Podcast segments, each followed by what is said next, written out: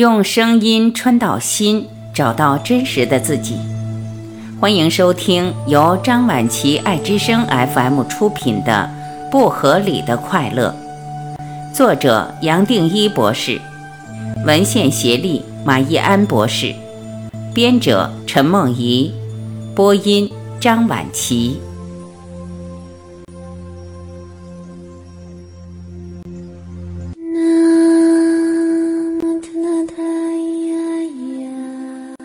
八，进入真正的快乐。一，快乐背后的真相。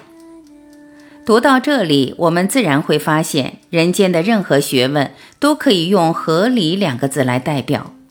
合理至少有两个层面。首先，合理是透过脑可以想、可以表达出来的。西方世界所有的逻辑离不开脑的思考，离不开念头的变化。就像笛卡尔“我思故我在”的观点，影响了两三百年来西方科学与哲学的演进，也充分表达了我们在人间所见、所体会到的一切离不开念头。只要念头可以想到的，就可以成立。这就是我们常说的“头脑可以画出一切的真实”。合理或理性的另一个层面，也就是透过证据证明一个念头所带来的观念是否正确。然而，正确与否同样离不开两个层面：一是逻辑理论架构的完整与普遍性，从最小到最大都要符合数学的架构。苏格拉底的辩证，也就是透过对话与讨论来检验一套理论是否符合逻辑。另一个是从观察的结果来验证，这就是后来所说的实证主义，也就是都要有看得见的现象和结果，即使肉眼看不见，也要是仪器可以侦测到的。确实，影响物质科学最大的还是实证和观察的角度。现代人觉得样样都要验证，要有看得见、摸得着的根据。这种想法是从亚里士多德以下几千年传承下来的，也就这么把人间的学问分成了理论、实证两大领域。后来，爱因斯坦的思想实验其实合并了理论和实证的手法，在脑海中透过念头的想象去验证理论的结果。当然，在实证主义的地盘上，思想实验还是要透过物质的实证来检验。才会被认定是科学。就像科学家早已推导出原子结构的标准模型理论，甚至连应该有十几种基本粒子都预测得很完整。然而，还是要透过这几十年来各式各样超级加速器的发展，施加很高的能量，把原子劈开，得到这些稍纵即逝的亚粒子，掌握记录它们轨迹的时机，这个理论模型才算得到了证实。或许你听过欧洲核子物理中心透过大型强子对撞机寻找上帝粒子，也就是其中一个例子。再举一个天文物理的例子：宇宙百分之九十五以上的物质不是我们熟悉的恒星、星云、星系，而是性质不明的未知组成。这些组成没有辐射，没有光，无法被观察到，却对宇宙有很大的重力效应。为了解释这些看不到的重力作用，才导出了黑洞、暗物质、暗能量的概念。从理论的角度来说，这些概念已经是有效的了。但是在实证主义的风潮下，几十年来，科学家的努力和研究经费大量运用在透过更先进的天文设备去观察，才算验证了这个观点。这种科学的追求，甚至我前面所谈的快乐的科学，自然让我们建立一种偏差的观点，认为一切都要有个物质或形象上合理的基础。很少人会去质疑这个合理基础的不合理性，或至少认识到这个合理其实是一种局限，是透过脑所制约而成的。更别说去思考这一合理的基础本身从来没有过独立的存在。仔细观察，头脑从五官的看、听、闻、尝、触得到资讯，这是人类天生的限制。所谓的限制，指的是我们所捕捉的全部资讯都是，而且只能透过五官所得到。就算加上念头的组合与变化，同样离不开五官导入的有限素材。只要透过五官来截取，和从任何设备取得数据一样的，只是把整体划分、局限、切割出一个五官所能认识的范围。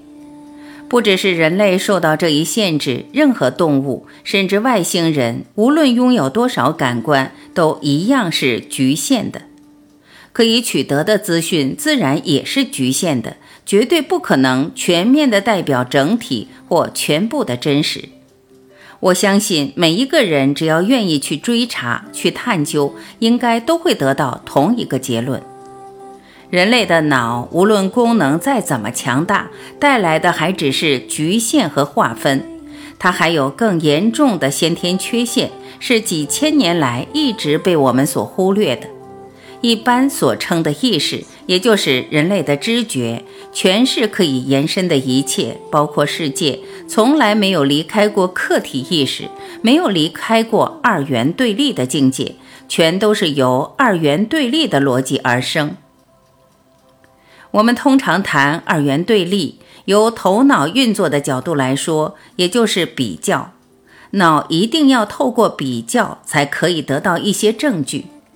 比如说，我们称一张桌子大，首先要在脑里做一个比较，和过去的桌子、其他的桌子做比较，才可以得到大的结论。这个基于二元对立的比较，不光透过空间，我们的脑还建立出时间的概念，让这一比较更彻底、更有效、更无懈可击。脑是一个档案库，有一个调动资料的顺序。也就自然在经验上产生先后次序，自然造出心理上的时间以及因果的观念。也就是说，头脑自然会制造出一个序列，把一件又一件的事牵系起来，才可以推导出一个结果，做出一个结论。这种直线化的序列或逻辑本身就让我们有一个合理的运作观念。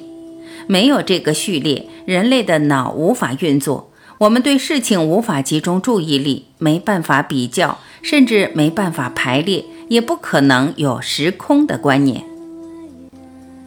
我们用二元对立来表达的时候，好像只有两个部分在做比较。然而，它真正的重点在于相对的观念。任何五官加上念头所得到的资讯，没有一个是绝对的。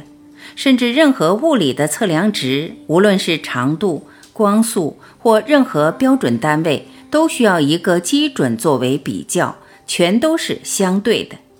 这本身加上每一个感官的作用，离不开神经的限制。即使把所有感官的作用都加在一起，依然落在个别感官的限制范围内，只能带来相对的资讯。这一来，自然产生一个矛盾，一般人不容易注意到。没有什么东西可以称为主体。我们一般认为是有了主体才有客体，有了我才有一切我所看、所闻、所知的事物。然而，就连我也是透过感官才可以感觉到、体会到的。我们平常用一个指头指向我自己，以为有一个我的主体在客观地指称自己。这个看似主体的我，本身还是一个客体。